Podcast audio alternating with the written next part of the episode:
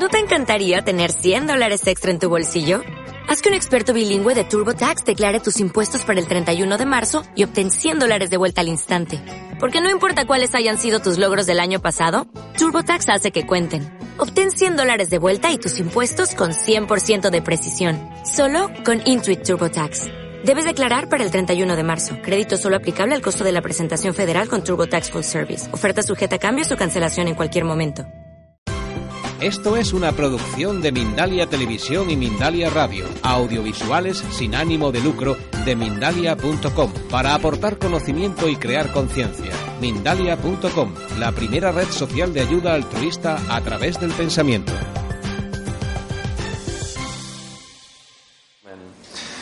Bien, eh, esta ponencia enlaza con otras tres ponencias de este congreso, que son pues dos que ya se han dado, la de Nick Campion y la de Alejandro Lodi y la de Armand Díaz, eh, en el sentido de que apuntan en una dirección de nuevas perspectivas de la astrología. Y bien, el tema de mi ponencia se llama La astrología desde una perspectiva de no dualidad y es básicamente intentar responder a una pregunta. ¿Es posible resolver los dilemas entre libre albedrío, destino, conciencia y evolución? Las grandes cuestiones eternas, los grandes dilemas eternos de la astrología. Me voy a sentar con vuestro permiso. Y me voy a tener que basar un tanto en mis hojas, chuleta, con lo cual perdonadme por favor por eso.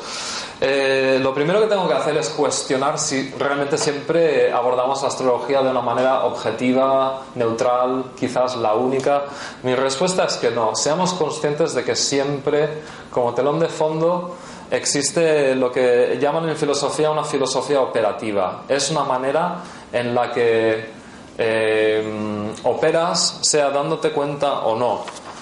Eh, y vamos a partir de unas preguntas, ¿vale? No hay tiempo para responderlas, pero intentar responderlas por dentro, aunque sea muy brevemente, ¿vale? Allí van. ¿A qué llamo yo ser realista con la astrología? ¿Cómo estoy mirando esta carta astral? ¿Cómo estoy yo sentado ante, ante esta carta astral? ¿Para qué?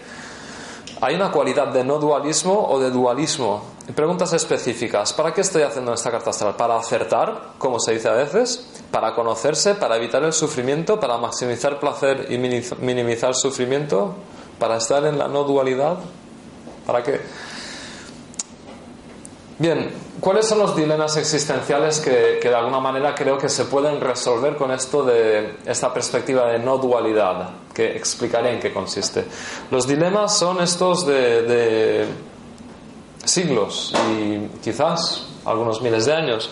Si todo está escrito o lo escribimos nosotros.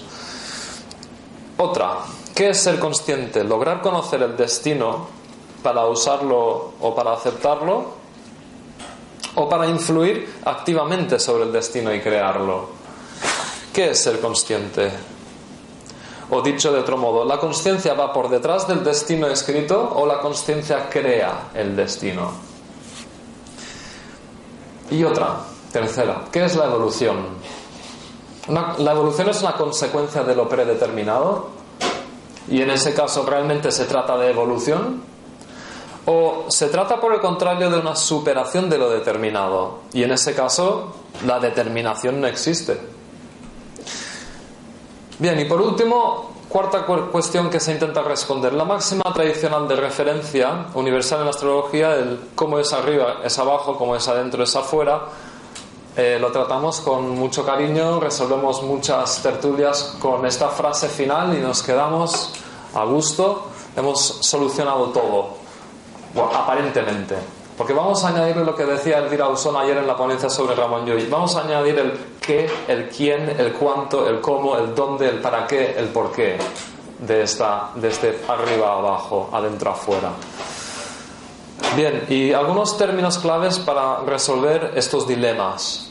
Estos, dilemas que, que a todos los practicantes de astrología en algún momento realmente nos pierden o, o lo resolvemos de una manera cómoda o quizás haciendo un bypass, como decía Alejandro hace, hace un rato, eh, es decir, evitando el problema.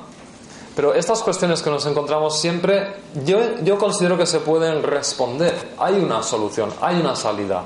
Y tiene que ver con estas palabras clave. No dualismo, percepción, niveles del ser, conciencia y luego tres cositas más. Las leyes mandálicas, como las ha explicado Eugenio Caruti, la dualidad eh, que hay entre el centro y la periferia del mandala y otro concepto que es el de olón y holoarquía.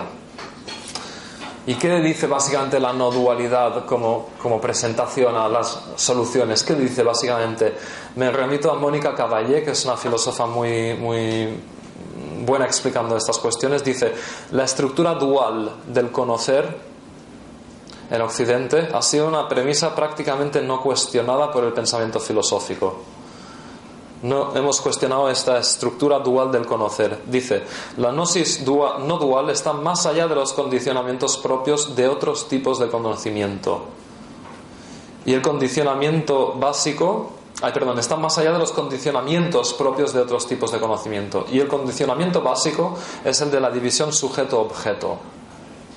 En este sentido, las preguntas que hacía antes en realidad no serían problemas absolutos, serían lo que un filósofo como Wittgenstein llamó pseudo problemas, problemas aparentes. Cuando entiendes que lo estás planteando de la manera equivocada, aquello ya no es un problema. Perdona, lo que estás leyendo y citando, luego lo vamos a tener. Sí, está, esto, está, esto es el resumen de 18.000 palabras. Vale, vale. O sea que si no quieres leer el resumen, presta atención ahora. Bien. Ok, eh, hipótesis de partida.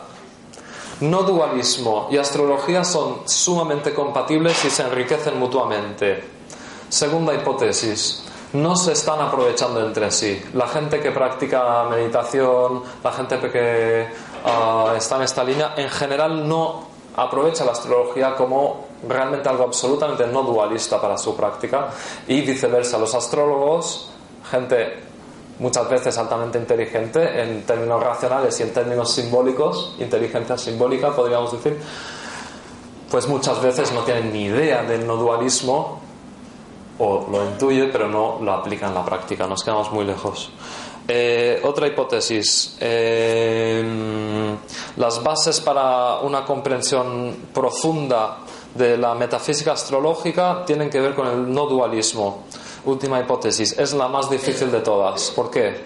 Porque se fundamenta sobre una reelaboración de todo lo que hemos desarrollado previamente. Implica además un reto para la organización de nuestra, de nuestra percepción. Y bien, ¿Qué es esto de la no dualidad en sí? Por fin, habrá gente a lo mejor empezando a preocuparse de uh, hablar de un tema que no sé ni lo que es. Bueno, venga, esos brazos, por favor. ¿Quién sabe lo que es no dualismo, no dualidad? ¿A quién les suena? De, contadme, por favor. Bueno, cada uno puede tener su propia concepción. Sí, sí. Porque si entramos a hacer definiciones ahora podríamos estar tres días. Sí. Pero más o menos, ¿quién ha leído sobre eso alguna vez? A ver, brazos altos. Pues vale, pues un, un, 20%, un 20%, vale, vale. Pues vamos a hablar de qué es esto, ¿vale? Eh, a ver, em, para empezar estamos hablando de una palabra sánscrita traducida. Cuando se dice no dualidad se está traduciendo la palabra advaita, que, que, que exótico y que místico, ¿no? Pues vamos a intentar que nos suene familiar. Eh, ¿Por qué se dice esto para empezar? No dualidad en vez de unidad. ¿Por qué, se dice, ¿por qué no decimos unidad directamente? Si en el fondo busca eh, el propósito de lo que se quiere decir es eso de alguna manera. Porque no es lo mismo. No es, no es, no es tan completo ah, como negar todo límite. Esto es así como explican las personas que que estudian y trabajan con esto. Y eh, la idea es que la negación de todo límite equivale a la afirmación total y absoluta. Bien, otra, otra noción. Estas dos, tres, dos, tres nociones básicas sobre qué estamos hablando con no dualismo. Una, somos parte integrante de un flujo de conciencia no diferenciada. Habéis venido a una ponencia muy abstracta, ¿eh? os aviso. Dos, El origen de la conciencia no es exclusivo del sujeto conocedor. Voy a repetir esta frase. El origen de la conciencia, que está en ti, en mí, en cualquier criatura viviente, no es exclusivo del sujeto conocedor, sino que el sujeto y su conciencia personal son expresiones de una categoría de realidad que le contiene Cuando la conciencia asume por sí misma la cognición de los eventos reales o ideales, el universo cambia su faceta perceptiva sin que cambie su naturaleza esencial. Y bueno, si esto no nos ha bastado, vamos a... Uy, tiene que ver con muchas, muchas cosas. Voy a llegar a eso en un momento. Va, llegaremos, ¿vale?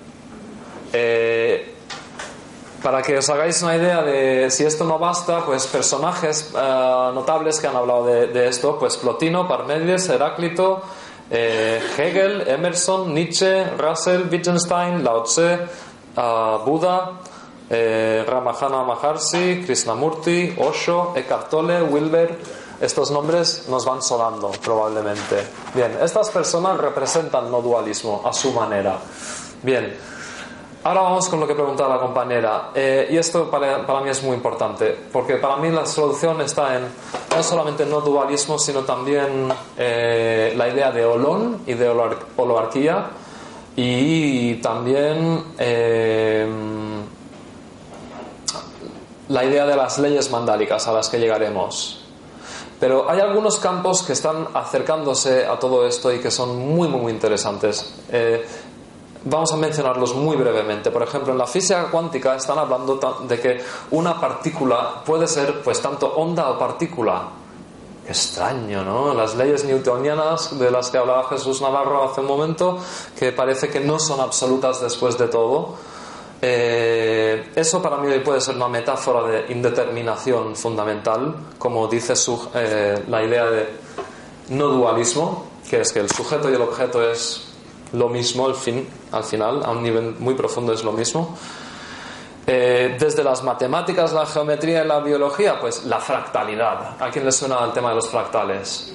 Esto, esto resuena con, con, cuestiones de no dualismo. También resuena con cuestiones de no dualismo el concepto de holograma, que tiene que ver, tiene una relación con la noción simbolista de condensación, que es un principio simbólico eh, importante. Desde la psicología también hay un importantísimo acercamiento a todo esto, que es la psicología transpersonal. Y finalmente, mi cuestión preferida, desde la filosofía, el concepto de olón y holarquía. Una vez más, vamos a levantar los brazos. ¿A quién le suena esto? Olón y holarquía. Joder, he triunfado, ¿eh? a tres, a cuatro. Y es por solidaridad, ¿se nota? El tú no. Bien, bueno, pues esto quiere decir que estoy haciendo una locura. Estoy hablando de cosas que para mí son alucinantes para gente que no sabe de lo que estoy hablando. Es una locura esto. Al menos seamos conscientes de que es una locura, ¿no? yo lo sé también. Bien, ¿qué es un olón? Para mí es algo absolutamente explicativo de lo astrológico, porque una carta astral es un, es un olón. Eh, un olón es algo que es a la vez un todo y una parte. Es decir, esto es aplicable a casi, sí, a cualquier sistema, desde una partícula subatómica hasta un planeta. Todo es en un nivel, parte, y así, a su propio nivel autónomo, pues es un todo, es un algo en sí también. Bien, ¿qué es lo importante de esto? Pues que Cualquier sistema eh, contiene otros sistemas. Un órgano contiene una célula, una célula contiene partículas, etcétera, ¿verdad? Esto es facilito para astrólogos, ¿verdad? De micro a macro. Bien. Pues, ¿qué sucede? Pues que la información fluye en ambas direcciones, entre las, de las pequeñas a las grandes, de los contenidos a los continentes y de los continentes a los contenidos. Y bien, esta, esto representa que ah, hay una jerarquía entre olones que podemos llamar holoarquía. Y algunos principios de los olones muy interesantes son, pues, que, como explica Wilber, que en Wilber, pues que el, cosmos mismo está compuesto de olones y que estos olones tienen unas características. Para empezar, cada olón, cada olón ¿Vale? Lo digo un montón de veces para que os acostumbréis a la palabra. Es eh, tiene las capacidades de individualidad, de trascendencia, de disolución. Cada olón que emerge trasciende e incluye a sus predecesores. Atentos a esta. Lo inferior establece las posibilidades de lo superior y lo superior establece las posibilidades de lo inferior. Cada nuevo nivel emergente de la evolución tiene mayor profundidad y menor amplitud. Las holarquías evolucionan y la evolución es direccional. ¿Qué quiere decir esto? Pues que con la evolución, con el paso del tiempo, pues vamos a mayor creatividad, mayor diferenciación e integración. La organización o estructuración va en aumento y la autonomía relativa también es a más. ¿Qué reafirma esto de la no dualidad? Pues la bidireccionalidad que puede haber entre sujeto y objeto, que, aporta a ¿Qué es lo importante de esto? Pues que para mí una carta astral es un olón por excelencia. Yo en mis textos, cuando estoy escribiendo para mí mismo, ya no pongo cartas astrales mundanas y sociales y personales, y no, pongo olones. Y me quedo tan... Como soy portuguesa, no consigo entender la palabra que estás diciendo. ¿Puedes traducir en inglés, por ejemplo? Se dice igual, olón. Sí, lo acuñó Arthur Koestler, que es austriaco, me parece. Ah, gracias. Hay una Que raíz. quiere decir totalidad. ¿Verdad? El hologra- holograma, Muy esa bueno. venga de- Holograma viene de ahí. Holograma viene de ahí. Holograma Perfecto. Perfecto. Vale, gracias, gracias Jesús y gracias por la pregunta. Eh, vale, bueno, a mí esto me parece muy llamativo porque es plenamente coherente con lo que la tradición astrológica ha dicho que es la relación entre cartas natales personales y cartas social eh, mundanas. Eh, las eh, relaciones archi reconocidas por, los tradiciones, por los siglos de astrología de que un, rey tiene una carta relacionada con la carta del país del cual es rey. Esa serie de cuestiones. Eh, bueno, vamos a empezar a relacionar todo esto, el no dualismo, ahora que tenemos una idea más o menos, y astrología. Bueno, eh, lo primero es que en realidad no, quizás no me está inventando nada, porque en la misma tábula smeragdina ahí está nuestra hermosa frase que hemos repetido tantas veces, lo que está abajo es como lo que está arriba, y lo que está arriba es como lo que está abajo. Atentos al final porque es maravilloso, para que pueda cumplirse el milagro de lo uno. Muy bien dicho. Alguien en la historia chapó, enhorabuena y gracias. Bien. Eh, vale, vamos a intentar ver unos factores. Desde la astrología, pongamos que en esta mano tengo la astrología y en esta otra mano tengo la no dualidad. Vamos a ver unos factores de la astrología que ayudan a la no dualidad y vamos a ver unos factores de la no dualidad que apoyan a la astrología. Bien, desde la astrología a la no dualidad. Pues la astrología ofrece un mapa mental de lo no dual. Lo no dual, amigos, es aquello que se entiende no de manera mental, no es un concepto. La inteligencia no sirve de nada, ni a mí, ni a nadie para entender esto. Podemos hablar a posteriori sobre esto. O estás iluminado ahora y lo entiendes ahora de verdad, o estás hablando acerca de ello simplemente y punto. Y nada más. Yo estoy haciendo eso ahora mismo. Lo más probable es que todos estemos haciendo eso ahora mismo. Nada más que eso. No estamos en un estado no dual la mayoría de nosotros probablemente ahora mismo. A eso se le puede llamar iluminación si se quiere. La mayoría de nosotros probablemente no estamos en eso ahora mismo. Yo no al menos. Bien, pues qué curioso que la astrología ofrezca un mapa mental de aquello. Las dos cosas en simultáneo al mismo tiempo, tú y la vida, la vida y tú. Eh, ofrece un gran marco simbólico para, para todo en esta vida y combina algunos factores tan importantes como son para la física, por ejemplo, como son tiempo, espacio, materia, energía. La astrología tiene que ver con todo esto. Es una pasada, entra todo con la astrología. Y a eso le tienes que añadir todas las mecánicas del destino, del devenir, de la creación, llámale como quieras. Estamos hablando de que la astrología hace un aporte tremendo al no dualismo. Eh, vamos a ver cómo aparece esto del no dualismo en la astrología. Aparece de unas maneras realmente muy conocidas. ¿Quién no comprende mínimamente la noción de signos opuestos y complementarios? De que si tú tienes mucho, mucho, mucho, mucho, mucho Tauro, te falta Escorpio, viceversa, etcétera, etcétera. ¿Quién no tiene esto interiorizado? En realidad trabajamos con dualidad y con polos constantemente y probablemente quien más que menos a su manera tiene interiorizado el hecho de que hay algo por encima de los dos polos, que no es excluyente. El que sea rojo no explica, no, no, no, no- dice que verde no exista simultáneamente. Eh, bien, pues ¿cómo aparece esto concretamente de, la dualidad en la matriz astrológica? Bueno, por un lado, un lado muy evidente, como me hizo ver a mí Jerónimo Brignone con uno de sus libros, pues por un lado aparece en que los signos básicamente son lo yang y por otro aparece en que las casas básicamente son lo yin. Ah, tenemos el yin yang, la dualidad esencial presente en el zodiaco de infinitas maneras. Eh, eh, tanto en que los signos pues se alternan, yin yang, hay elementos yang, elementos yin, etcétera. Podríamos poner muchos ejemplos. Otra dualidad que aparece en lo astrológico, ¿vale? Que puede reforzar al, entendimiento espiritualista profundo del no dualismo. Otra cosa, oye, tan fácil como esto, centro y periferia. En toda carta natal aparecen estas dos cosas, centro y periferia.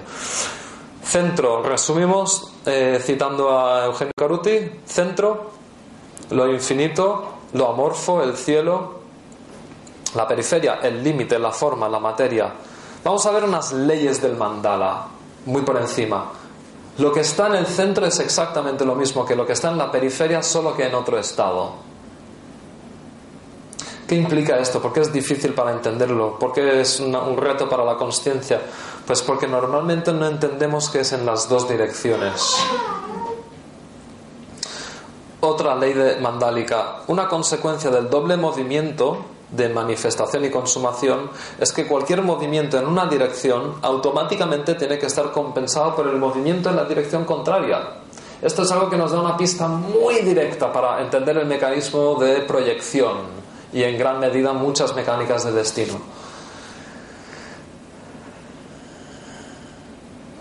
Otro principio importante, todo mandala alude al principio básico de la conservación de la energía.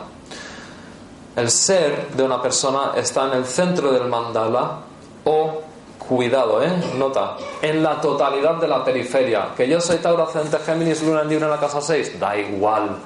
Mi ser no está allí densificado en los planetas, está en toda la periferia, igual que está en el centro. Otra cosa diferente va a ser el viaje de mi conciencia entre esas dos cuestiones.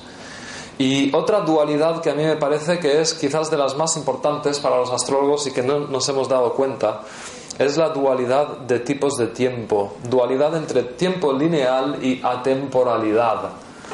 A lo mejor habéis visto alguno de estos documentales sobre astronomía y física moderna que están hablando sobre la naturaleza del tiempo y los físicos están haciendo unas preguntas muy complejas con esto y hay, hay gente que puedes ver, mira, seguramente este es ah, muy acuariano, seguramente este otro es muy saturnino, uno que piensa que el tiempo es determinante, inflexible, es como si hubiese un reloj universal, tic-tac, tic-tac de la vida misma y hay gente que dice, no, es relativo y hay gente que dice... En fin, hay muchas, muchas visiones. Y luego aparece un autor de masas como Eckhart Tolle, publica eh, es el libro este de El Ahora, ¿cómo se llama? El poder de la hora. Y populariza una noción que Osho, Wilber, Nisargadatta y muchísimos pensadores han estado siempre, el budismo zen, bla, bla, bla, bla, muchísimas referencias a esta idea de que en sí el tiempo no es absoluto. Hay un estado. No es una manera, no es algo que se mide con maquinitas, es un estado, es un estado de comprensión en el que eso del tiempo, eso que llamamos tiempo, es un buen chiste o es un buen misterio o las dos cosas, algo así. Y esto es, esto estábamos diciendo con Vanessa antes, que ha hecho una aportación que va absolutamente en esta línea, pues que la atemporalidad estaría en el centro de la carta, mientras que las líneas del tiempo están en la periferia. Tenemos un sentido evolutivo de despliegue, un Aries empieza, arranca, Tauro consolida, Géminis diversifica, etcétera, un sentido muy lineal, cronométrico, ¿verdad? Eh, y luego tenemos los tránsitos, las progresiones, las revoluciones, todos los ritmos que utilizamos. Anécdota, yo nunca hablo de métodos de prognosis, porque eso, decir eso implica que tú quieres hacer prognosis pues no necesariamente vas a querer hacer prognosis, pero esos ritmos están allí, ¿no? Entonces yo les llamo ritmos simplemente. Eh, pues hay muchísimos ritmos y todos tienen que ver con el despliegue del tiempo, es decir, la astrología atestigua que el tiempo se mueve, que todo cambia, pero al mismo tiempo siempre, siempre hay un centro en toda carta natal que simboliza algo así como lo equidistante entre todos los tiempos. Todas las direcciones del tiempo se resumen, se disuelven, desaparecen en el centro y allí, eso es lo que llaman el eterno ahora, es donde está el tiempo místico y todas las personas entramos y salimos pues en estados de gloria, en estados de penuria, a veces diferentes razones nos llevan a estar en ese, en ese estado. Eh, trance, bailando, pasándolo bien, belleza, muerte, todas estas cosas nos, a veces nos han llevado a un estado que dices, voy a dejar mi jodido ego a un lado porque no sirve de nada. Y te das cuenta de que sigues siendo tú, pero en realidad eres más tú de lo que jamás habías sido. Y tú no estás. Si alguien ha entendido esto que he dicho, ¿veis? me, habéis... Me habéis... joder, pues gracias. a la ponencia se resume en esto. y cómo esto tiene que ver con nuestra práctica como astrólogos, con nosotros mismos y con otras personas. Em, bien, pues a mí me parece que los astrólogos no prestamos atención suficiente a esta poderosísima reflexión de que mientras estamos haciendo prognosis, mientras estamos hablando de tiempos lineales, de tiempos psicológicos, al mismo tiempo siempre coexiste un vacío donde no hay dirección eh, definida. Bien, más cuestiones que aporta la astrología a la no dualidad. Pues oye, pues nos da la red del destino, nos da las coordenadas de la red del destino. El día que los físicos y los matemáticos descubran esto, lo primero va a ser la negación, odiarnos, tirarnos huevos, todo esto llorar un montón y luego cuando empiezan a aceptarlo llorar un montón. Joder, yo pensaba que era la autoridad en esta sociedad y resulta que esta gente rara me da mil vueltas. ¿Sí o no? y bien, eh, en ese momento eh, sí van a, empezar a tratar con lo que intentamos tratar nosotros, las redes del destino. Eh, bien, pues la astrología aporta esto también al no dualismo. Y vamos a citar a Karuti nuevamente. Eh, esto de la no dualidad, que veis que siempre tiene que ver con que hay un lado, otro lado, y que realmente lo más absoluto es lo simultáneo de las dos, no es solamente uno versus el otro, es lo simultáneo, pues vamos a ver otra de estas. Eh, sabéis que en astrología siempre hay el misterio de interior-exterior. Este planeta, este tal, que va a ser interior-exterior. Bueno, soy un niño de cuatro años, es mi sol en eh, casa 8, por ejemplo. Esto es mi padre viviendo tal tipo de cosa, ¿no? Es exterior en esta fase. Ok, el niño no lo hace todavía, pero sin embargo está conectado con aquello. Bien. Vamos a resumir este concepto. Dice Karuti, cada cuerpo es un significador simultáneo de personas y hechos externos y de dimensiones internas. Cada cuerpo expresa un aspecto de mi vínculo estructural entre lo que llamamos interior y exterior. Esto se puede hacer muy complejo, quizás más de lo que la tradición misma a veces ha reconocido, o al menos me parece a mí que se ha olvidado. Bien, un ejemplo magnífico, el de las casas derivadas. ¿No os habéis llevado una sensación absolutamente extraordinaria muchas veces de, bueno, pues oye, resulta que la casa, poner un Antonio, una autoridad en casas derivadas, por ejemplo, a ver, ponme un ejemplo de cada una casa derivada. Pues imagínate que le toca la lotería, os imaginaros que le tocan millones de euros, estás en casa, hasta ese momento estás en casa solo, comiéndote tus ganchitos los fines de semana, y como es la casa 2, la de las finanzas, la casa 2 respecto de la 11, que son los amigos, es la cuarta de 11. ¿Eso qué significa? La casa 4 es el principio y el final, pues es el principio de amistades en función de ese dinero que te ha entrado, pero también es el final. Gente que se arruina y le da la otra parte, igual como tú dices que es el final de la amistad, pues te has quedado sin un duro. y estas cosas pasan, ¿o no? ¿Quién no lo ha visto esto? Es que la mitad no se te no te oyó, la mitad final no se oyó lo que dijiste. No sé. La casa 2 La idea, de- de- de- dejadme continuar porque, porque tengo, que ir, tengo que ir rápido. La idea básica es que en tu carta hay cosas de terceros que, oye, que no están aquí, que no son tu cuerpo, que no es un hermano gemelo que esté pegado a ti, que es que es otro ser. Es que es muy, muy, como decimos aquí en España en día, es muy heavy, es muy duro, es muy es inconcebible. Pues esto sucede cada día con lo astrológico. Esto es así. Eh, yo estoy implicado en la carta astral de mi hermano. Mi hermano está implicado en mi carta astral. Lo que le pasa a él sale en mi carta, no solamente en la suya. Llámale como quieras. Yo estoy hablando de que esto es, de alguna manera, una no diferenciación total, ¿no? Eh, todo, todo es uno, de alguna manera. Los límites que decimos cuando pensamos en dualidad, realmente hay que decir no dual. Por eso el término. Bien, podéis empezar a entender o a, o a- perderse más a partir de ahora. Eh, aportaciones de la no dualidad a la astrología, ¿vale?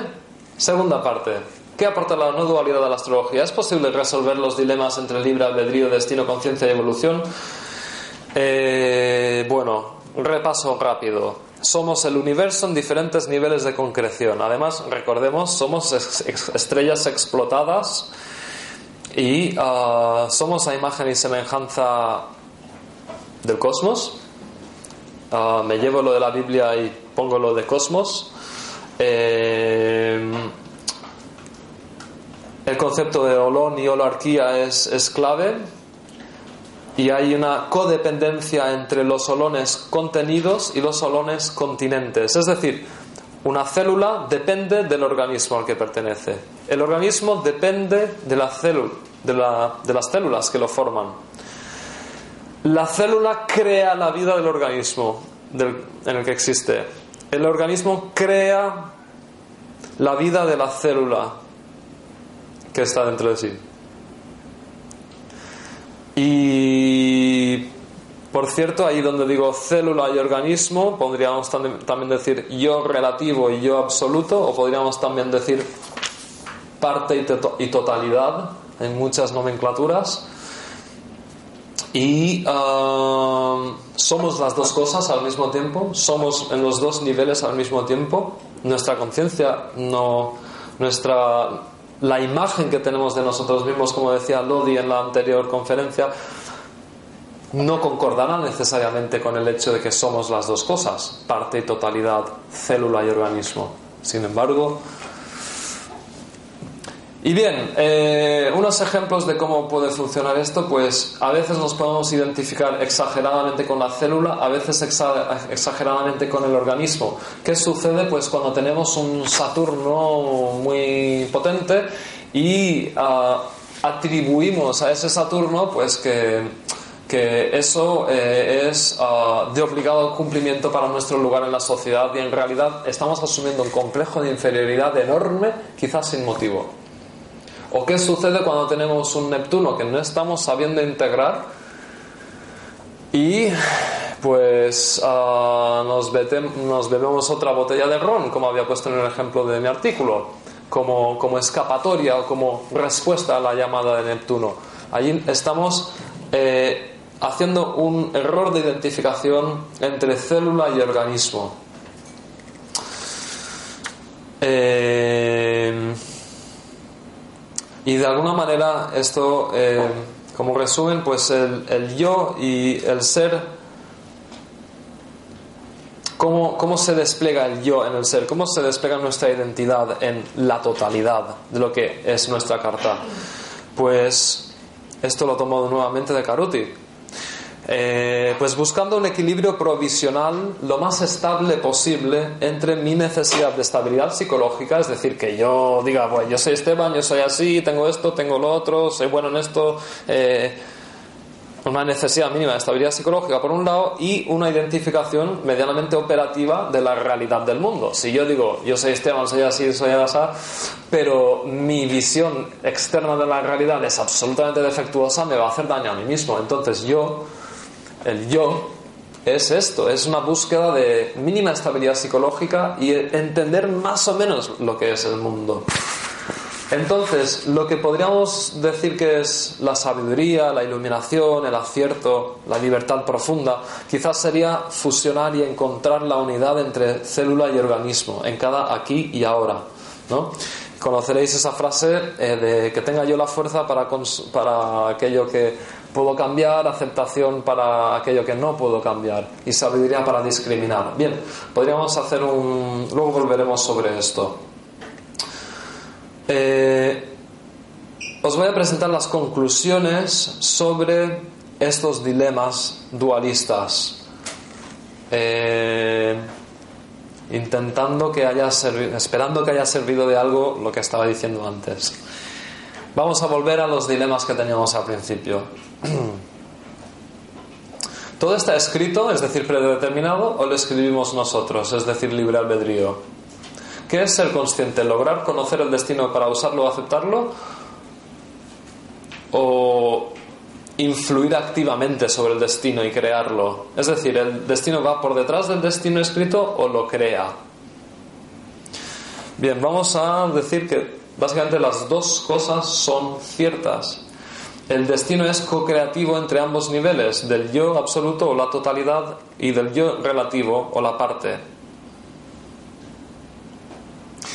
considerando con el matiz, esto ya es para gente que va muy avanzado, que las co-creaciones individuales se dan en y a través de una red de otros olones. Esto va a ser más fácil de explicar, de comprender con el artículo. Esta frase me ha, me ha gustado mucho como ha quedado. El nivel total o el órgano crea a través de líneas de menor resistencia y coherencia evolutiva y desde el nivel de célula le llamamos determinismo. El nivel célula o del yo particular o relativo también crea y le llamamos libre albedrío. Una cuestión de nombres y de percepción. Pero todo es uno y la creatividad infinita del universo que toma forma a través tanto del libre albedrío como de la predeterminación es la misma y es la identidad profunda de todo. Ok, vamos a hablar de qué es la evolución. Bueno, si es una superación de lo determinado o una consecuencia de lo predeterminado. Una vez más, las dos cosas son ciertas. La evolución es tanto la causa como la consecuencia de la predeterminación. Y os acordáis que había dicho que con la, nuestra frase eh, tan querida de cómo es arriba es abajo, cómo es adentro es afuera, y vamos a meter unas preguntas más específicas. ¿Qué es adentro? ¿Qué es afuera? ¿Quién es adentro? ¿Quién es afuera? O sea, cuando estamos ante una carta, a lo mejor al principio de impartir un curso y decimos de manera un poco vaga en generalidad. En astrología las cosas pueden ser adentro y afuera. Según el tipo de tránsito o progresión, tal, pues puede tener tendencia a ser más exterior o más interior. Y aún así, en el fondo, no me digáis que no. Sabemos, estamos pensando, esto es un jodido misterio. Y no sé del todo bien qué decirles con esto. Estoy casi seguro que esto nos pasa a la mayoría. Bien, pues Estoy hablando de que estas, estas cuestiones específicas, el qué está dentro, quién está dentro, eso es más, es más sutil. Eh, yo respondería, todo es una co-creación entre olones de diferentes niveles. Hay olones muy generales, muy mundanos, lo que llamaríamos astrología mundana. Hay olones más sociales, más delimitados, hay olones familiares, hay olones individuales, dentro de ti hay otros olones, etcétera, etcétera, ¿verdad? Para adentro y para, y para, y para... Todo es una holarquía. Eh, ¿Cómo se da? ¿Cómo se da ese cómo es adentro, es afuera, cómo es arriba, es abajo? ¿Cómo se da? Bueno, yo respondería, la manifestación utiliza los parámetros de la física sin reducirse a ellos. ¿Dónde se da? Bueno, en olones personales, en olones sociales. Y una, una que me parece muy, muy, interesante, pero que no hay tiempo de desarrollar. Quizás en una futura ponencia algún día. Eh, ¿Cuánto está algo fuera o cuánto está algo dentro? La gran pregunta eterna. Esta ponencia, os, os lo he dicho, es muy abstracta. Es para quien se atreve con los misterios. Es para quien no coge un atajo y dice, bueno, por aquí es más cómodo, solo tal astrología o solo tal otra astrología y así no tengo que enfrentarme con esto de cara. Eh, ¿Cuánto está algo dentro? Un planeta en tu carta, por ejemplo. ¿O cuánto está fuera? Respuesta, para mí, para mí. Eso es el resultado de patrones matemático-probabilísticos hipercomplejos que no podemos comprender desde la mente mental, racional, mercurial. No podemos. Y bueno, pues... Uf, me quedan como cinco minutos. Bueno, básicamente eh, una manera de ver cómo, esto es muy importante en, la historia de la astrología es que dualidad, acordaos, dos, una y otra, que aparentemente se enfrentan. Bueno, en la astrología donde vemos eso, oye, tradicional y contemporánea, está muy claro. En la tradicional básicamente lo que se está haciendo es, y la, tradicional y predictiva se está diciendo, el sujeto, lo interior, es un efecto del objeto, del exterior. Yo estoy sujeto a eso, yo soy parte de eso y eso es lo que a mí me interesa saber. Yo voy a gobernar mi vida como un buen navegante, conociendo los mares, los tiempos del clima, etc. La astrología contemporánea, humanista, psicológica, evolutiva, arquetipal, etc. dice, yo soy el sujeto, lo interior es... Ah, eh, yo soy causa del objeto, causa de lo exterior tanto porque influyo conscientemente sobre ello como, como que influyo sobre ello sin darme cuenta. Es decir, proyecto una cosa que es mía, la veo en ti y eso hace que tú hagas unas cosas o que me pasen unas cosas. Y eso es del sujeto al objeto. Y la pista que estamos dando es que las dos cosas en realidad son ciertas. Vamos a ver unas ventajas muy rápidamente, ventajas que yo considero del no, para no dualismo, que nos vienen de nuestra querida astrología tradicional y predictiva. Ventajas que nos llegan, que nos llegan. Oye, por un lado, entrar en sintonía con el hecho de que el cosmos y la vida tienen una inteligencia extraordinaria, superior e inclusiva, que algunos le llamamos con un poco de broma el guionista. y um, la astrología tradicional predictiva también sirve para conocer y comprender el medio, el entorno y para hacer anticipaciones personales provechosas. Sus posibles desventajas son las polaridades cualitativas. El bien, mal está por todas partes en la tradicional. Planetas benéficos y maléficos, aspectos buenos y afligidos, posiciones planetarias fuertes o débiles, planetas domiciliados o exiliados. Hay juicios quizás ni siquiera algunos tradicionales tenían la intención de que se leyera así, pero hacemos juicios de valor de este tipo. Muy bueno, malo, tienes una carta buena, tienes una carta desgraciada y eres un desgraciado a consecuencia de eso. Y la otra, la otra crítica a la, a la, tradicional sería la profecía de autocumplimiento. Vale, sabes que tienes unos atacires, unos relojes, unos unas direcciones, unas progresiones y que, oye, que el año que viene, joder, que parece que te mueres, macho, que, que está todo escrito. Vale, eres brillante con lo tradicional, jamás has hecho un curso de PNL, jamás has hecho un curso de Gestalt, nunca has hecho meditación, nunca has tenido una experiencia grande, trascendental de unos días, unas semanas. Vale, pues vas y te crees la tradicional del todo.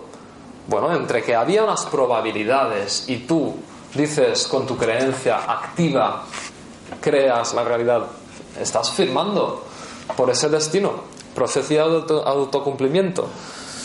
Bien, ¿y ventajas que nos da la astrología contemporánea? Bueno, el autoconocimiento da la oportunidad de empoderarte, autodesarrollarte, autorrealizarte, mejorar, incrementar tu amor propio, conectarte con tu propósito, lo que llamamos la felicidad del ego, la felicidad no trascendental necesariamente, pero que necesitamos y también nos puede acercar a la vía terapéutica y de sanación.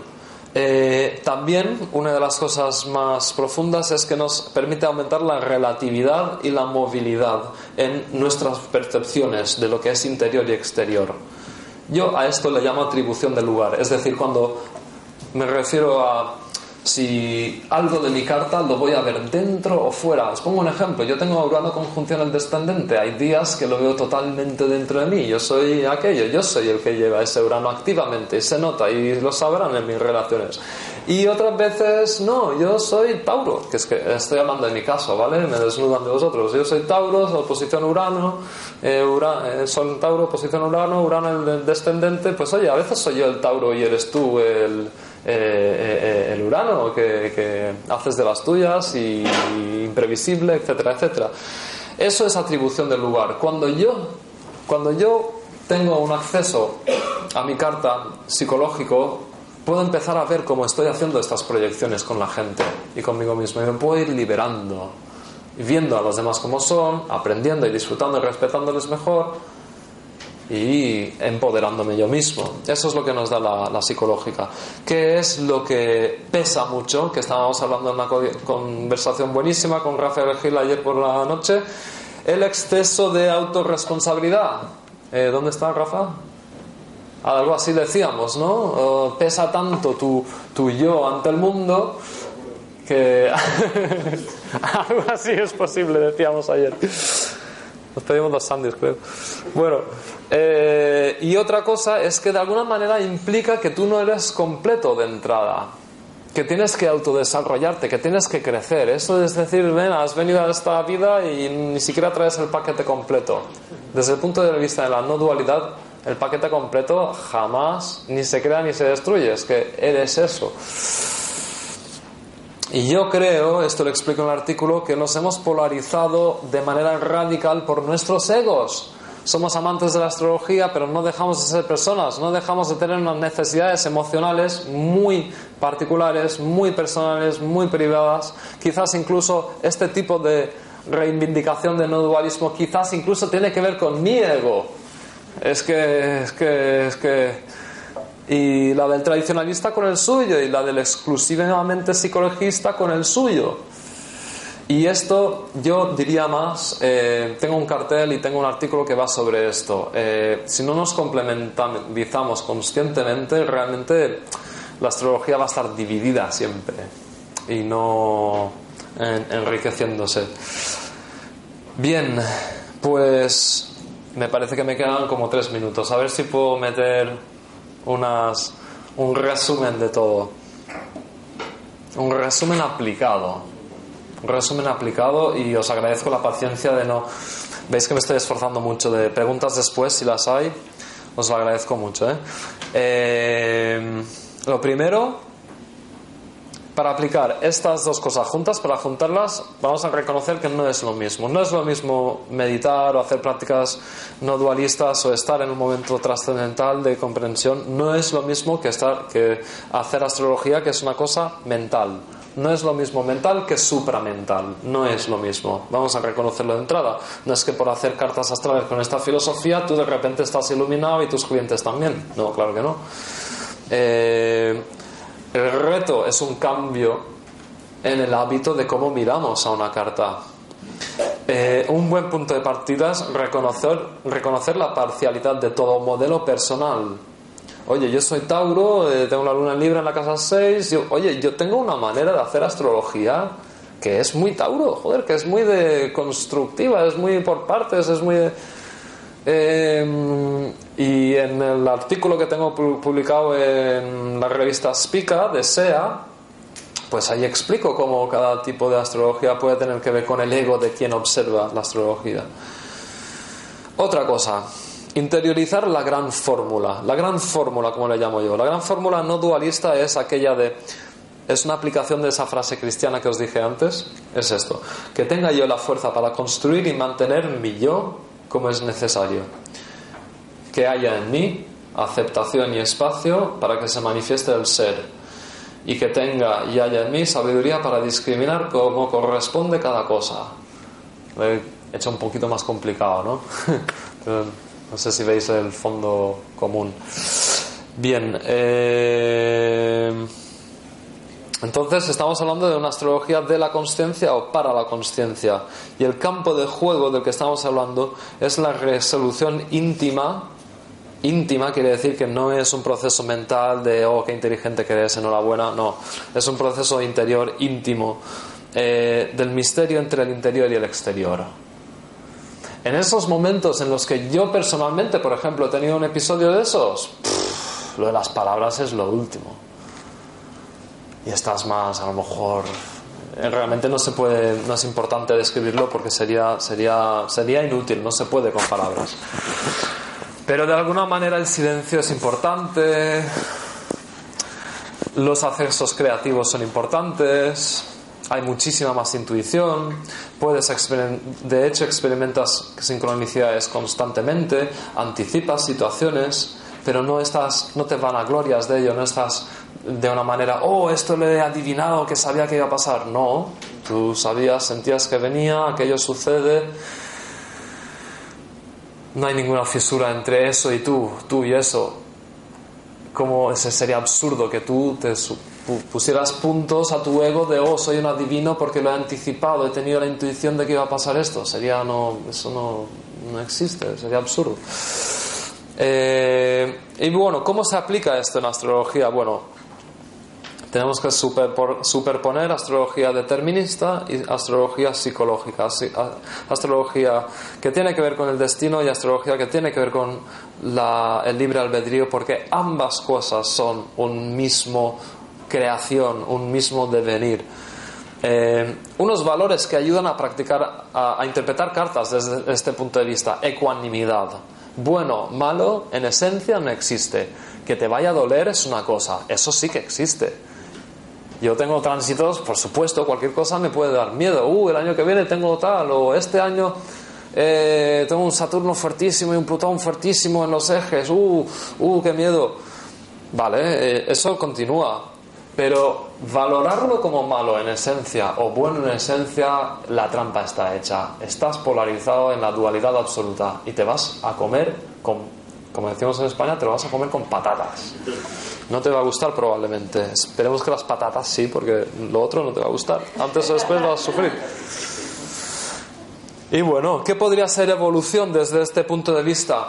Tardar menos tiempo en estar polarizados, estar más tiempo en el centro, ir hacia una especie de espiral.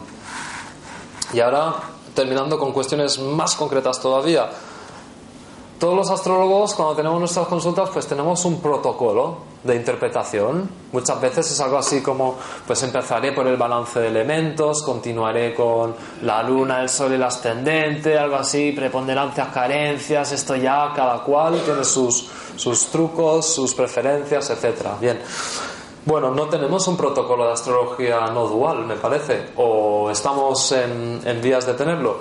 En mi artículo menciono un montón de autores, algunos que están en el Congreso, cosa que me alegra muchísimo, que sí que están en esta línea y de, de quienes se toma muchísimo aprendizaje. Eh, la, siguiendo con las claves concretas, la actitud del intérprete es crucial. Otra clave concreta, muy concreta, cuando te sientas, quieres hacer una, astro, una astrología desde no dualidad, esa carta la vas a aplicar desde las, una idea de las opciones de destino. Eh, esto es una apuesta muchísimo más compleja de lo que hay en la historia dualista de la astrología. Estamos hablando de algo complejo, de verdad. Muy complejo de tratar desde la mente. Parece que tienes que ser muy inteligente o muy enrevesado, que te gustan las complejidades. En realidad, la paradoja es que cuando tienes un momento un poco de iluminación, un poco de claridad, pues es lo más sencillo. pero de alguna manera quizás podemos construir un protocolo de interpretación para ayudar a nuestros clientes y a nosotros mismos a estar en ese, en ese tipo de punto de comprensión. Bien, por una cuestión de tiempo y respeto a siguiente ponente voy a, voy a, voy a acelerar, termino en un minuto y medio.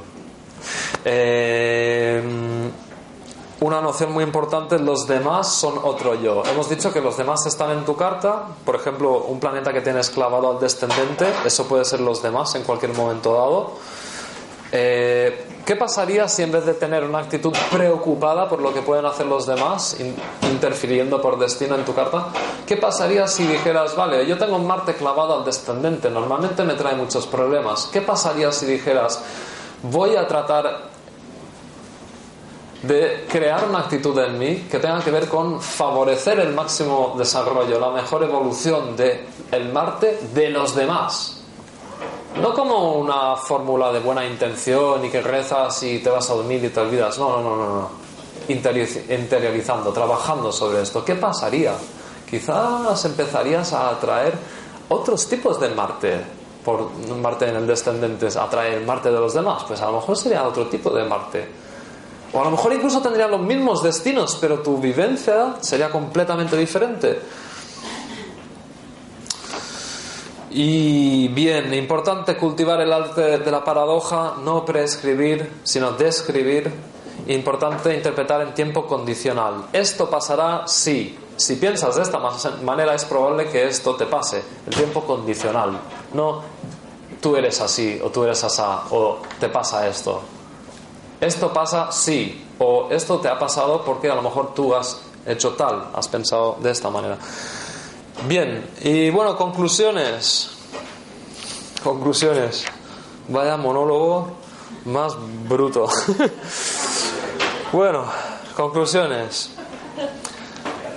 Que sirva al menos para esto. Una oportunidad, que la astrología no sirva para esto. Una oportunidad de entrenamiento de la percepción no dualista. Una oportunidad. Como, si es eso, ya es mucho, ¿eh? Los demás mortales, la gran mayoría no tienen eso. Bien.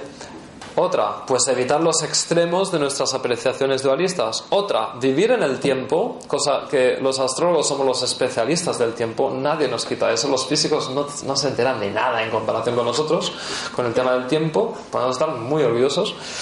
Eh, ayuda a vivir en el tiempo más allá del tiempo, sin el tiempo. Y otra, y aquí terminaría, pues a conocer los itinerarios de lo posible para mejor dejarse llevar por los misterios. Aquí está.